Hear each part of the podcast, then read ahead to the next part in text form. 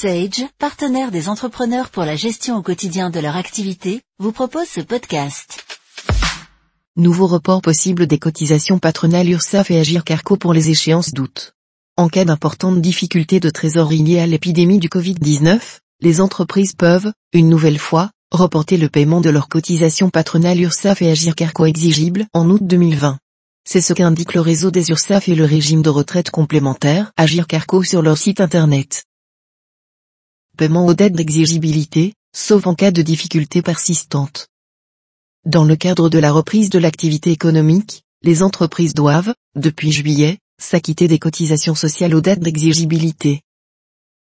Les cotisations sociales URSAF des échéances du 5 ou du 15 août 2020 sont donc exigibles, tout comme les cotisations de retraite complémentaires à GIRCARCO au titre de juillet 2020 et à régler au plus tard le 25 août pour les employeurs payant mensuellement.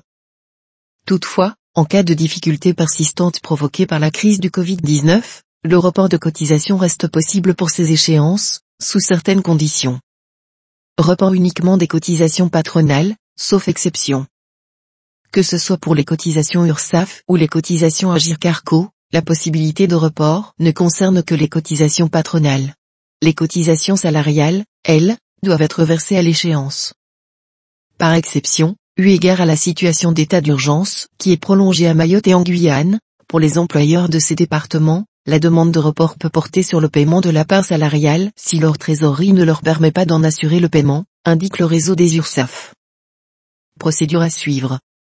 Les entreprises souhaitant bénéficier des possibilités de report doivent au préalable remplir un formulaire unique de demande via leur espace en ligne sur. Il s'agit donc d'une procédure d'autorisation.